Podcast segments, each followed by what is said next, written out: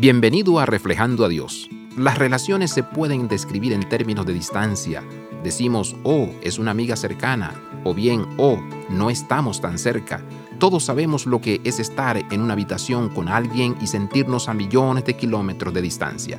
Del mismo modo, sabemos lo que es estar del otro lado del mundo literalmente y hablar por teléfono con alguien y sentir tanta cercanía y familiaridad que podemos retomar una conversación justo donde la dejamos.